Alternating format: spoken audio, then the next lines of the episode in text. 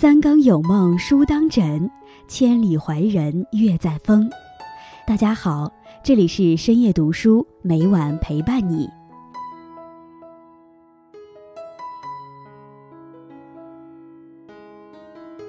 曾国藩曾经说过：“百种弊病皆从懒生，人活一世不能不动，而太闲会毁掉一个人。一个人到底配不配得上自由，放个假就知道；一个人到底有多自律，给他一点自由就知道。太闲容易冷漠，太闲容易懒散，太闲容易心慌空虚，太闲容易多思多虑。”今天叶安将和大家分享的题目如上。在开始今天的节目之前，希望大家能点击订阅和小铃铛。你的点赞和评论是易安最大的动力。感谢大家的喜欢，深夜读书因你们而精彩。人闲是非多，百忙解千愁。人生就像齿轮，越转越灵活。长期闲置反而会锈迹斑斑。曾国藩曾经说过：“少年经不得顺境，中年经不得闲静。”晚年经不得逆境，夕阳无限好，只是近黄昏；人至中年经不得闲，年富力强，忙为正道。心不能太闲，人生太闲，别念妾生。人一有空，就容易想七想八，杂念丛生，欲望膨胀，莫名其妙给自己添堵。专注做一件事，专心爱一个人，才能更好的享受生活的乐趣。感受生命的意义。菜根谭中说：“人生太闲，则别念妾生。”当我们无所事事的时候，内心的杂念便会悄然滋长。看着伴侣，觉得像是变心；看着孩子，像是学坏；看着朋友，像是刻意疏远。俗语讲：“无事则生非。”生活中产生的很多痛苦和抱怨，往往都是因为太闲。太闲会毁掉一个正常人。从前有一对夫妻相濡以沫很多年，日子虽然过得辛苦，但是也很幸福和睦。有一天，丈夫兴高采烈地回家，告诉妻子，说自己买彩票中了一千五百万的大奖。两个人欣喜若狂，一夜无眠。第二天，两个人都辞掉了工作，打算从此游山玩水，不再辛苦劳作。然而，逍遥的日子过了没多久，两个人就出现了矛盾。女人闲在家里发慌，在丈夫的鼓动下学会了打麻将，越打越大，越输越多。两个人因为钱的事情开始没日没夜的争吵，最后闹到离婚。曾经的幸福夫妻反目成仇。有人说，废掉一个人最狠的方式，就是让他永无止境的闲着。故事中的这对夫妻就是因为太闲，毁掉了自己，也毁掉了家庭。劝民诗云：“不见闲人精力长，但见劳人筋骨实。”不懈怠懒惰，不自暴自弃，没有闲情去悲春伤秋，没有意志去好高骛远，心怀能量与阳光，活在当下与现实。这样的人很难无聊，全力以赴地面对生活。想着如何让自己与家人的生活过得更好，处处散发着积极向上的气息，那么心若盛开，清风自来，这样的生活很难虚度。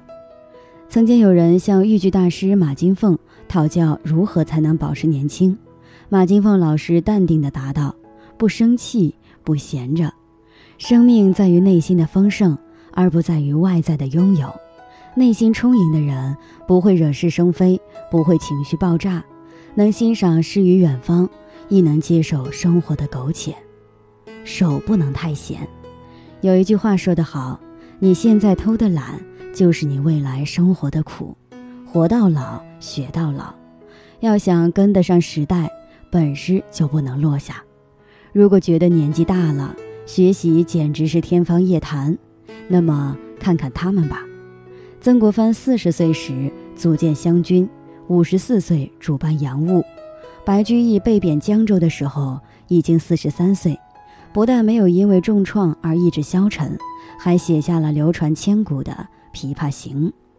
四十五岁的作家严歌苓每天写作六小时，每隔一天就要游泳一千米。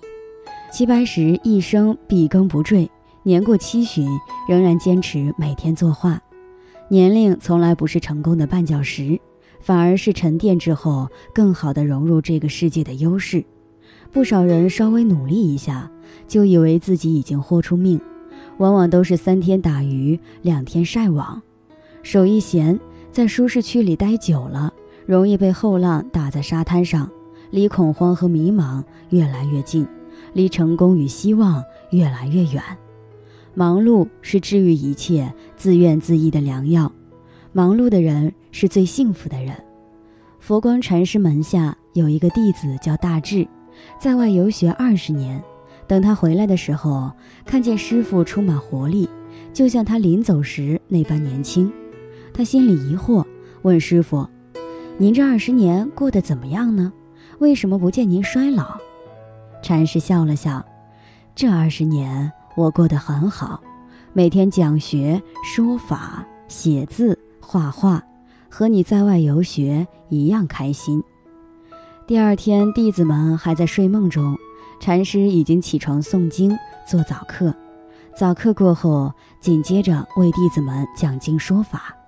有闲暇时间，还要练习字画，从早忙到晚，没有一刻停歇。大智问师傅：“师傅，您整日如此忙碌，不觉得辛苦吗？您年纪这么大了，为什么要让自己如此劳累呢？”佛光禅师回答。我每天这么忙碌，哪有时间变老呢？是啊，如果整天做着有意义的事情，就会感觉很充实，自然身心健康。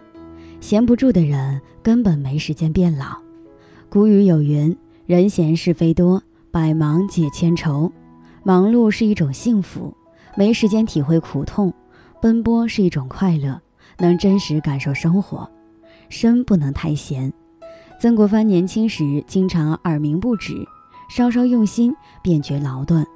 在二十九岁时大病一场后，终于意识到了健康与养生的重要性。不但有渊博的学识，还要有强健的体魄。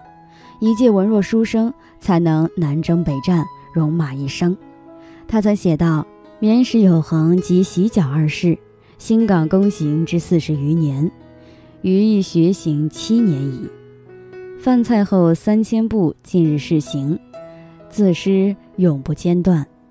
放眼当今，八十三岁的钟南山院士每周坚持跑步四次，九十岁的袁隆平院士可是不折不扣的游泳健将。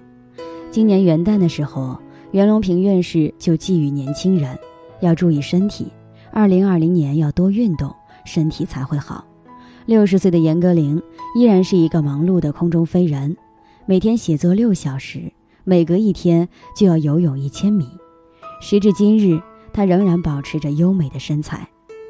齐白石一生笔耕不缀，在七十岁时仍然坚持每天作画。杂交水稻之父袁隆平，八十九岁仍然忙碌在田间。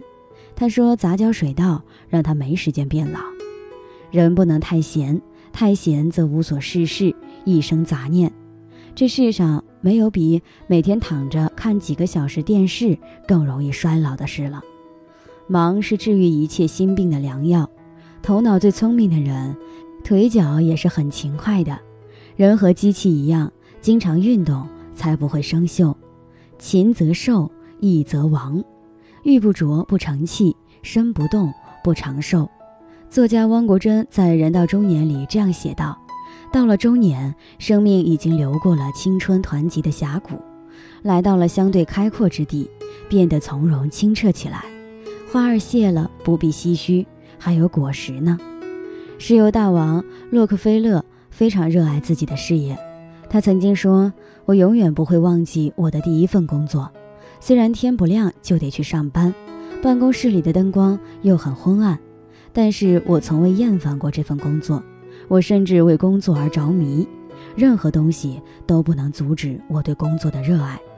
他还说，我从未尝试过失败的滋味，并不是我运气有多好，而是因为我如此热爱我的工作。如果视工作为乐趣，那人生就是天堂；如果视工作为任务，那么人生就是地狱。从忙当中，我们可以体会生命的价值和工作的意义。忙也让我们获得许多知识，认识很多朋友，结下许多善缘。那些生活的智者，却总能留一江春水细浪，淘洗劳碌之身躯，存一颗娴静淡泊之心，静看花开花落。人生太闲，则别念妾生；太忙，则真性不显。与朋友们共勉。今天分享到这里。如果你也喜欢这篇文章，并且让你深有感触，希望你能分享给身边的人，让我们一起在阅读中成为更好的自己。最后，在 YouTube 和 Facebook 上都能找到深夜读书哦，也期待与你的互动。感谢你的收看，我们下期再见。